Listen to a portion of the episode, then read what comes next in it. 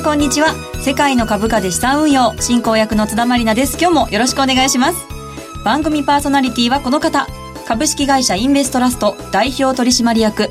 国際テクニカルアナリストの福永博之さんです。こんにちは。よろしくお願いします。よろしくお願いしますそしてマネースクエアジャパンシニアストラテジストの比嘉博さんです。よろしくお願いします。お久しぶりです。お久しぶりですね。よろしくお願いします、はい、よろしくお願いします。そしてマネースクエアジャパンナビゲーターの芦田智美さんです。こんにちは。よろしくお願いします。よろしくお願いします。今日もこのメンバーでお送りします。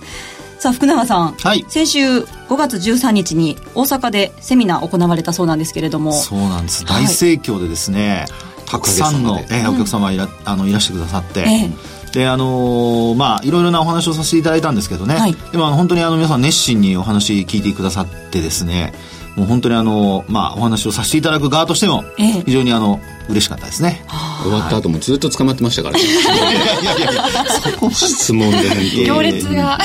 俺はないですけどね、はい、本当にあのたくさんのお話させていただきました。よかったです、はい、そのセミナーの中で、はい今日5月17日のオンエアで特別なテクニカルのお話をするっていうなんかこうま、すごい振りをされたっていうそんなあの煽らないでください。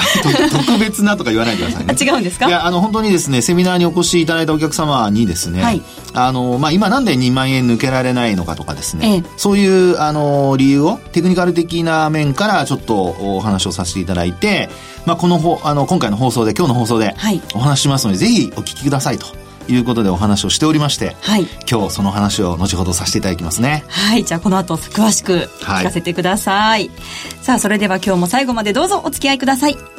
世界の株価で資産運用。この番組は日経平均株価やニューヨークダウが取引できる株価指数 CFD のマネースクエアジャパンの提供でお送りします。世界の株価で資産運用。それでは最初のコーナー、マーケットの見方をお送りします。このコーナーでは福永さんに足元の相場分析、今週のマーケットのポイントについて解説していただきます。まず日経平均などの指数を芦田さんからお願いします。はい。今日の日経平均株価は反落となりました。終値は104円94銭安い1814円88銭。日経平均先物日中の終値は110円安い19,770円。日経225証拠金取引現在レートは19,758円。ニューヨークダウ証拠金取引現在レートは2861ポイントとなっています。日経平均は午前中結構下げましたけども、はい、あの ETF の観測とかも入って下げ渋って引ける形になりましたね。はい、反落ということになりました。はい、19,814円ですね。終わりにね。はい。はい、さあ、それでは今日のテーマを発表しましょう。テクニカルマスター福永博之による徹底分析、これからどうなる東京マーケット。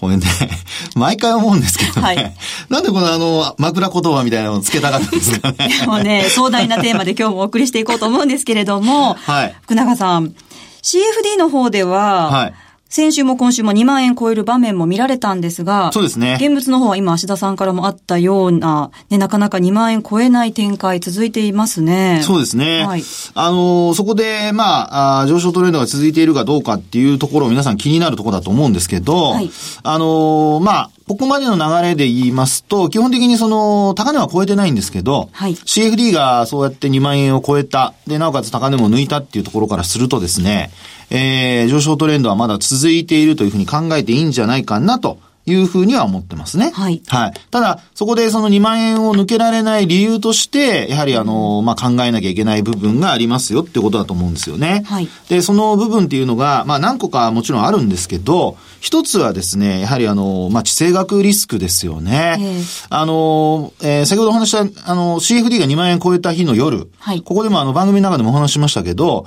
やっぱりあの、北朝鮮がですね、あの、核実験を実施するかもしれないっていう話が、あの、まあ、日本時間の明け方ですよね、4時半ぐらいに出て、で、それが結果的にその2万円乗せの、これ S q の前でしたけども、はい。オプション S q ですね、の前の、あの、まあ、あ上値の重しになってしまったと。で、その後、先週はまあ、ミサイル発射するとかですね。ねえ、ありましたね。ですから、こういうのが、こう、次々にやってくるために、まあ、なかなか個人投資家の方、あるいは一般、こう、お大口の投資家もですね、はいなかなかこう、強気になりきれないと言いますか、あの、買いたいんだけども買いたい、あの、買えないっていうような、あの、これは上値を買えないっていう意味ですけどね。はい。まあ、そういう状況になっているんではないかなと。これはまず一つ。はい。で、あともう一つやっぱり、あの、為替ですよね。そうですね。今、112円台前半、えー、そうですよね。はい、で、今日も結果的に、あの、まあ、為替が円高112円台に入ってしまったためにですよ。はい。あの、日中も先ほど、芦田さんからも話ありましたけど、下げしぶりはしたもののですね、えー、まあ、下落幅を広げる場面があったりと。いうことになってますので、うん、まあそれも一つですよね。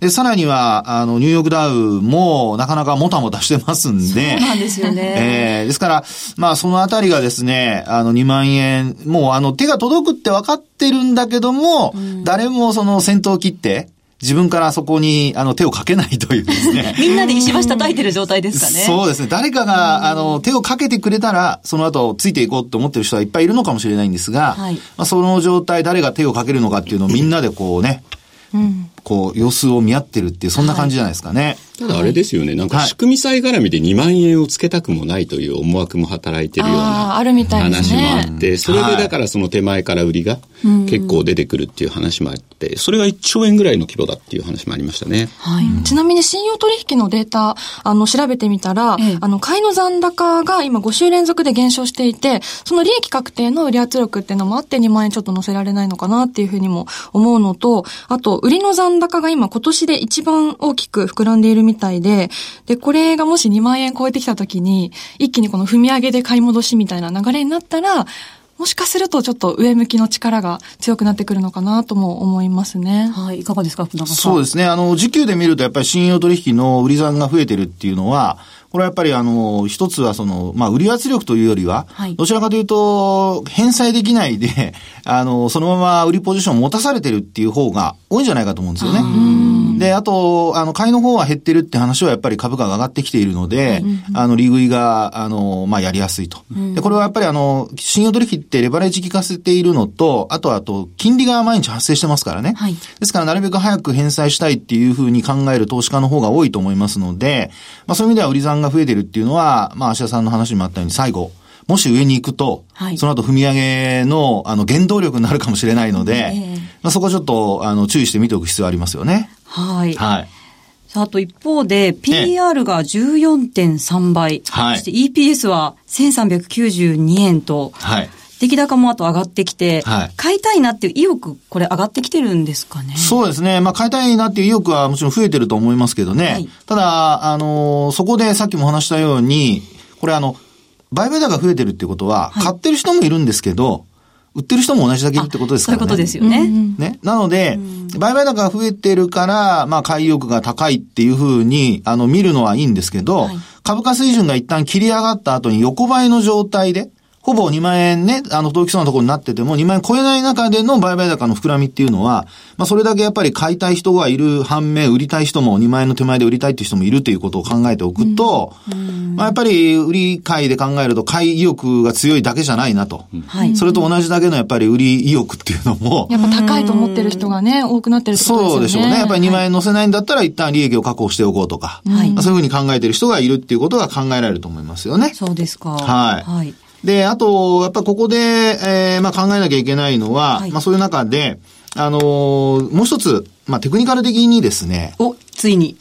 ここからちょっと皆様にですね、はい、いつ出てくるんだろうと思ってる 人には、あのね、先週のあの大阪セミナーにお越しいただいて、はい、あの、まあ、宿題じゃないんですけど、えー、っと、これ、ね、CFD のですね、はい、あの、週足のボリンジャーバンドで、26週移動平均線でちょっとご覧いただきたいっていう話をしたんですね。はい、えー、番組ホームページに資料が上がっておりますのでご覧ください。はい。で、そこで、もう見ていただくと、冷やしとはもう全く違う形になっていてですね。はい。ボリンジャーバンドの、あの、プラス2シグマというのが、もうあの完全にこう下向きになっていてですね。はい。それが、まあ先週、今週とずっと頭を押さえてるんですよ。あ、確かに押さえられてますね。ね。で、あと先週の値と今週の値を比べてみると、まあこれあのリアルタイムで変わりますのでね、皆さんぜひご覧いただきたいと思うんですが、あのー、まああ、要は先週よりも今週の値の方が低くなってると。はい。ってことは、ボリンジャーバンドはまだ下がってるってことなんですね。内側の方向に。はい。で、えー、ただそうやって見ても26周線は上がってるんですよ。で、この、あの、ボリンジャーバンドっていうのは、これ、ボラティリティ、まあ、要は変動幅まあ、確率ですね。統計から見た、あの、だいたい95%の確率でプラスマイナス2シグマの間に収まりますよと。で、まさに先週、今週っていうのは、このボリンジャーバンドのプラス2シグマのところで抑えられているっていう状況なので、はい、これが、あの、外側に広がるとか、あるいは株価がこのプラス2シグマ、まあ特に CFD の値ですよね。これが抜くっていう状況になるかどうかっていうのが、まあ今後のポイントになると。で、今現状っていうのは、あの、現物株は抜けられないっていう状況ですけど、はい、CFD は今のところまだ踏ん張ってますからね。はい、なので、あの、先ほどお話したように、まだ、あの、上昇トレンドが続いているっていうのは、まあそういったことからも言えると。ですので今後、あの、まあプラス2シグマを抜けるのか、で、抜いたと同時に外側に広がるのか。これ広がらないとまた押し返されちゃいますからね。はい。で、一方で、あの、反落した場合にはやっぱりプラスシグマを下回るということになると、うん、これもあの、26周線あたりまで反落する可能性もこう出てくるので、はい。えー、まあ、ファンダメンタルズは先ほどは話があったように PR 低いですけど、でもやっぱりこれ時給でね、株価っていうのは日々動いてますから、はい。そういう意味でやはり売買タイミングっていうのをしっかりと考えていかないといけないのかなと。いうふうには思いますけどね。はい。ボリンジャーバンドも、そして26週移動平均線も要チェックということですね。そうですね。毎週見てほしいと思います。はい。あと、先週は S q のお話もあったんですけれども、はい。心配してた方にどちらかというと、そう。はい。ね、なっちゃいましたね。はい、あ先週の番組でね、小暮さんなんかと一緒にこう話をしているところで、はい、まあ S q それからあと、まあ加熱感、まあそんな話をしてましたけども、ええ、結果的に19,991円というですね、えー、S q 値になりました。はい、で、これが当日幻の S q で。なりましたね。ね速報値見て絶対これそうなるなと思いました。もういかないだろ、これはと思って。ねで、あと、まあ昨日はね、一旦上回る場面あったんですよ。はい、あの、2万円に2円近くまで迫りましたからね。ですけども、結果的にやっぱり、あの、まあ、あ終値でやはりそこを維持できないと、結果的にあの、まあ皆さんよくご存知のように、あの、絵に描いた餅っていうところになっちゃうんですよね。はい。なぜかというと、全部株価だとか何かっていうのは金融資産の評価額っていうのは終値で全部評価されますから、はい、日中いくら上がってても、うん、まあデイトレードで利益を確保しない限りは、はい、基本的にはあの、実現益にならないんですよね。そうですね。えー、なので、まあそういう意味では、やはり終値ベースでそこを抜かないことには、S q 値を明確に抜いたとは言えないので、はい、えー、そのあたりもですね、やはり今後の、えー、ハードルとして考えておかないといけないのかなっていうふうには思いますけどね。はい。そして先ほどはみんな石橋を叩いてるっていうお話もあったんですけど、はい、ここからの買い材料って何かありますか？そうですよね。そこからの買い材料なんですけど、まあやっぱり一つには、あのまあそうですね、やっぱ為替でしょうかね。はい。あの、外部環境としては、例えばそのファンダメンタルズがいいのに、はい、えー、株価がなぜ買われないのかって言ったときに、その今お話した外部環境ですよね。はい、で、まあ簡単におさらいをすると、えー、まあ為替がやっぱり円安に触れることと、あとはこのファンダメンタルズに対する自信がやっぱり生まれるかどうかだと思うんですよね。はい、これまでもやっぱり何度かですね、あの、業績いいですよって言われてて、そうですよね。裏切られてることってあるじゃないですか。ちょっと声がちっちゃくなっちゃいましたけどね。なのでですね、そういう意味では、やっぱりあの、基礎の段階では、これを全くの鵜呑みにしてですね、はい、本当にあの、割安だっていう形で、どんどん買おうっていう流れになってな、なりきれないんですよね。で、外部環境のやっぱり不透明要因もありますから、はい時間が、私はあの、時間が経過することによって、あの、業績の、その、まあ、実際にこう、経過した中で、あの、時間が経過した中で、業績が、まあ、安定して利益を上げてますよっていう確信が持てるようになると、株価上がってくると思いますので、まあそういう意味では、あの、少しこう、ショートポジション持ってる人で、ええー、まあ、業績が第四半期の決算発表またこれからも出てきますよね。はい、そういう中で進捗がそれほど悪くないっていうふうになった時だとか、あるいは為替のマイナス要因がそれほどないっていうふうになった時には、これあの、いきなりマーケットの、あの、景色変わる可能性ありますんで、んで、逆にあの、まあ、今の上の方ですよね。はい、で、逆に今度はあの、業績やっぱり良くないよって話になると、今割安だとされていてもですよ、PR が、僕はあの、過去のあの、一番低いところで見ると13.5倍ぐらいまで。ええ株価、あの、売られたことありますからね。なので、うん、そういう意味では、あの、注意した方がいいのかなというふうには思いますね。はい。となると、ここから市場の注目するポイントというと、はい。来月の6月13日、14日の FOMC、そうですね。ねえー、完成っていうことになると、やっぱりそこらあたりが一番注目ポイントになると思いますので、うん、まあ、ただ、あのー、これ、ある程度織り込まれてるっていうね、そうですよね。状況になってきているので、はい。まあ、そういう意味では、やっぱりあの、為替がね、やっぱり今の段階で、えー、6月の利上げを織り込む中で、円安にならずに円高方向に動いてるってことを考えますと、はいね、中身、あとイエレンさんの会見もありますから、そこで何言うかにもよりますけど。そうですし、あとこの織り込まれている時って、うんもし利上げしなかったっていう。津田さん怖いこと言いますね。すいません。いや、でもね、あれなんですよ。最近そういうふうに考える人たちも出てきて、はい、というのも、あの、先月末のアメリカの GDP から、あんまりいい数字が出てない。うのも事実なんですよ。ちょっとね、晴れパッとしないですもんね。そうですね。今週出たニューヨーク連銀の製造業景況指数も、プラスの予想だったんですよ。前回よりも上回る予想だったのに、はい、5ポイントが7ポイントぐらいになる予想だったものがマイナスになりましたからね。マイナス1ポイント。やっぱりそのあたりも受けてみんな買っていきにくいなって思ってるんですかね。いや、でもそこをまたいいとこ取りしちゃってるんですよ。さっき先行指数は悪くないから、そのマイナス1っていう現実は、どっちかにほっぽら、ほっぽらかしてるようなところもあったり。すごいですからね、本当に。GDP もそうでしたよね。ニューヨークは確かにそうですよね、うん、アメリカの投資家は特にそういう面はありますから、はい、まあそういう意味では本当にちょっと割り引いて、はい、あの考える必要があるのかなと。ですから、あの一部の投資家の人の中には、やっぱりニューヨークダウ割高だからクラッシュになるんじゃないかと思ってる人も、中にはいそうですからね。はい、ですからそういう意味では、そうならなかった時のことも、まあなった時のことも両方ちょっとね、皆さん考えておかれた方がいいと思います。はい、そうなると目先どんな作戦でいけばいいですか、作戦はですね、はい、もう本当にあの、基本的にはもうやっぱりポジション小さめ。はい。で、あの、特にですね、CFD を取引されるのであれば、やっぱり夜間の間に、ある程度こうトレンドが出てきている中で、売買をするっていうのが、少しこう動きも緩やかですしね。あ日中の値動きについついこう振り回されてしまったりしますからね。そうです、ね。なので、そういうところで、あの、おとなしく、こう動いているところで売買をすると。で、あの、できればまあ、夜間のうちに利益も確保してしまうっていうふうな、あことで、まあ練習がてらやるっていうのも一つの手じゃないかなと思いますね。はい、わかりました。以上、マーケットの見方のコーナーでした。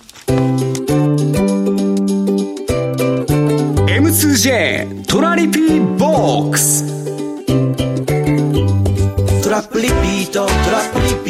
僕の名前はトラリピトラップリピートトラップリピートそれを略してトラリピここからは皆さんの質問にお答えする M2J トラリピボックスをお送りします。では早速ご紹介します。IY さんからいただきました。ありがとうございます。オプション価格に基づいたリスクを示す指数について、ビックスが歴史的最、えー、低水準にであるにもかかわらず、 SKEW指数の水準は VIX指数ほどは低下していません。同じリスクを示す指数なのに、このような乖離が生じるのはなぜですかということなんですけれども、ビックス指数先週は10を割り込んでいたんですが、今は10.65。はい。はい。ね。あの、まあ、10を割り込むのが、はい、まあ、あの、先週あたり結構話題になりましたけど、26年ぶりでしたかね、なんかすごい。93年以来って出てましたね。ね、93年以来ですよね。うんうん、ということで結構な、まあ、年数なんですよね。で、まあ、この方が、あの、まあ、ちょっと気にされているのは、あの、ビックスっていうのを恐怖指数ということで、あの、まあ、要は、えー、これが低くなってくると、はい、マーケットは非常にこう楽観視をしていると。いう見方になるんですよっていうことなんですよね。はい、一方で、このスキューっていうのも同じように作られてる指数であるにもかかわらず、こちらの方はあまり低下していないと。ね。で、こうやって見たときにですね、あの、そもそも、このスキューと、あの、えー、ビックス指数っていうのは作り方が違うんですよね。はい。で、あの、スキ、えー、ビックスの方は基本的にその、おまあ、えー、っと、まあ、ボラティリティ指数と言われることで、基本的にはその、えー、ボラティリティを単純に、まあ、計算して出してるって話なんですよね。はい、一方で、このスキューの方は、あの、オプションから作られてるものでして、で、これ、コールオプションの、あの、ボラティリティから、えー、プットオプションのボラティリティを差し引いて、それで、あの、作っているって、そういうものなんですよ。で、あとですね、あの、水準的にも、あの、まあ、ビックスの方は10割り込むとすごく低いとかって話になりますけど、うんはい、あの、基本的にスキューっていうのは、まあ、100を一つベースとして見てるようなんですよね。はい、なので、あの、そう考えますと、あの、水準っていうのを、まあ、どこに置くかによって変わってきますよね。はい、だって10っていうのと100っていうのだと全然違うじゃないですか。そうですね。ね。で、実際にですね、このスキュー指数っていうのを、あの、見てみると、はい。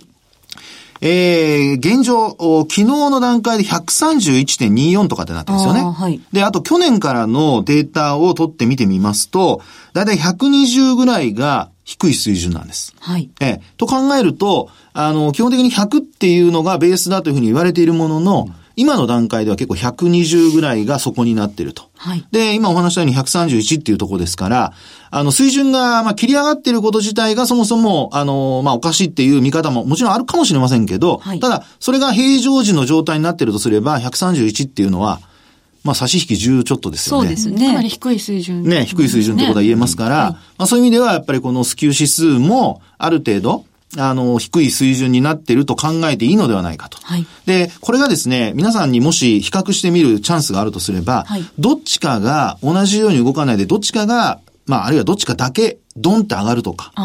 ってなった時にはちょっと注意した方がいいかもしれないですね。注意というのは？あの、要は、あの、これが上がる、どちらかが上がるってことは、これはあの株価が下がる可能性が出てくるってことなので、はい高い時にはですね。はい、なので下落に注意をすると。はい、そうなると CFD で夜のうちに売っておくとか。うん、なるほど。そういうふうに、まあ、戦略を考えるってことですね。はい。わ、はい、かりました。そもそも計算方法も違うよということですね。そうですね。はい。はい。こんな感じで毎回あなたの疑問質問にお答えします。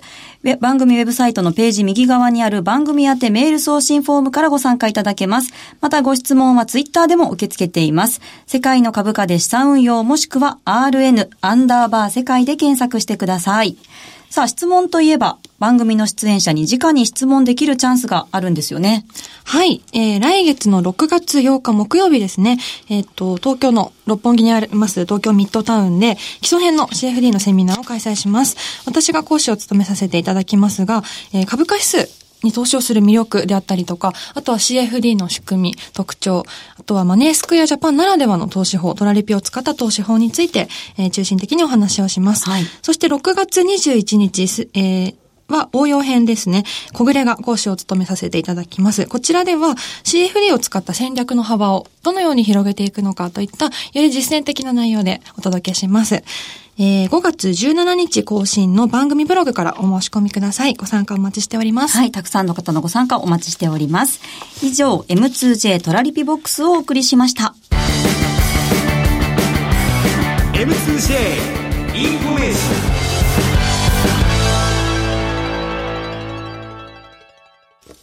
ここでマネースクエアジャパンからのお知らせです。日経225やニューヨークダウなどを取引対象とする株価指数 CFD の運用をお考えのあなたへ。マネースクエアジャパンでは、ただいま新規口座開設キャンペーンを開催中です。お取引に応じて最大1万円分の Amazon ギフト券をプレゼント。年に何度も配当相当額が受け取れる。ほぼ24時間、祝日も取引可能。為替リスクを受けずに海外株価指数を取引できるなど様々な魅力を持つ株価指数 CFD。マネースクエアジャパンなら特許取得の注文方法トラリピや便利なトレードアプリポケトラ。初心者でもよくわかるセミナーやレポートなど充実したお取引環境であなたの運用をしっかりとサポートいたします。この機会にマネースクエアジャパンで株価指数 CFD の運用を始めてみませんか？キャンペーンの詳細は番組ウェブサイトにあるバナーから特設ページをご覧ください。当社の取扱い商品は投資元本以上の損失が生じる恐れがあります。契約締結前交付書面をよくご理解された上でお取引ください。金融商品取引業関東財務局長金賞第2797号株式会社マネースクエアジャパン。以上お知らせでした。世界の株価今週の投資戦略さあ、このコーナーでは比嘉さんに世界各国の株価指数の動向を分析した上で今週の投資戦略を教えていただきます。はい。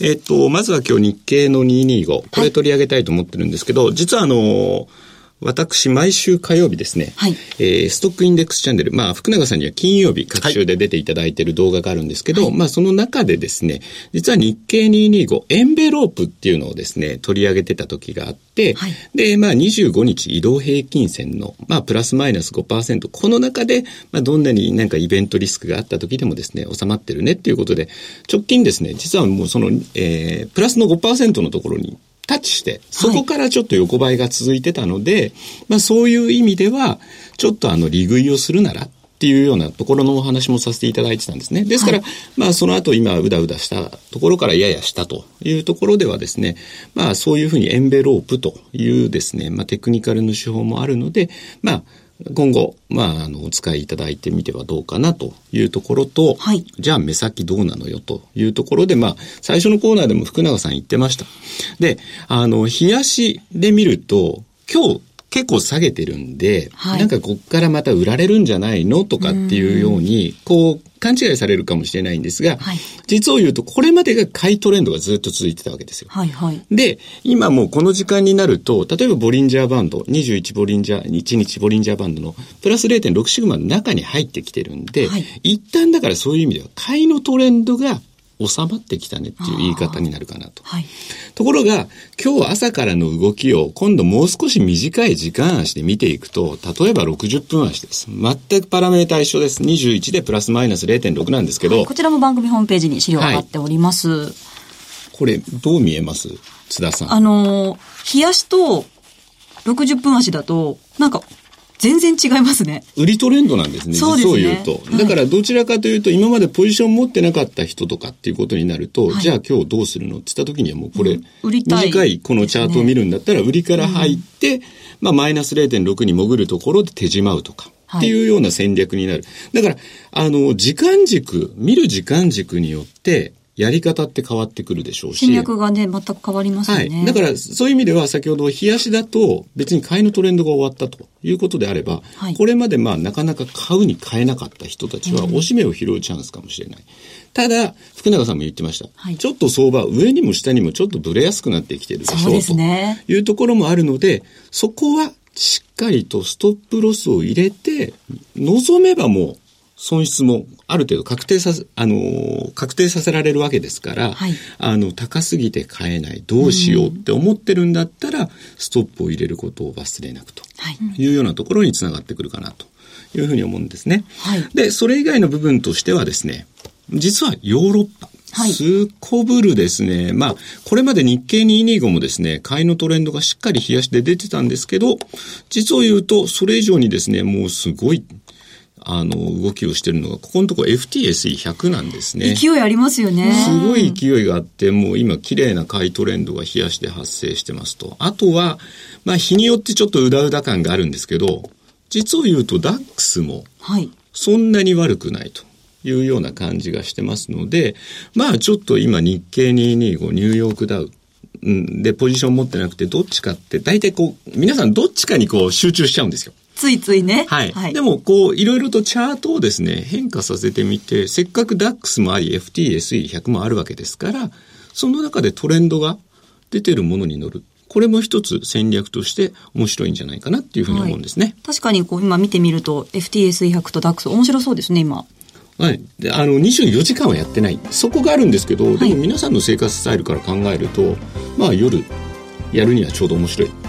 商品かなっていう気もしますよね、この辺りは。ちなみに FTSE は今月5820円の配当もありますので、そこも忘れなく。はい、ぜひ皆さんチェックしてみてください。さあ、お送りしてまいりました、世界の株価で資産運用。この番組はリスナーの皆さんと共に作っていく番組です。番組ウェブサイトのページ右側にある番組宛てメール送信フォームからどしどしご質問お寄せください。お待ちしています。ここまでのお相手は、福永博之と、マネースクエアジャパン比嘉宏と、芦田智美と、津田まりなでした。来週はユーストリームの配信があります。それではまた来週、さようなら。さようなら。世界の株価で資産運用。この番組は日経平均株価やニューヨークダウが取引できる株価指数 CFD のマネースクエアジャパンの提供でお送りしました。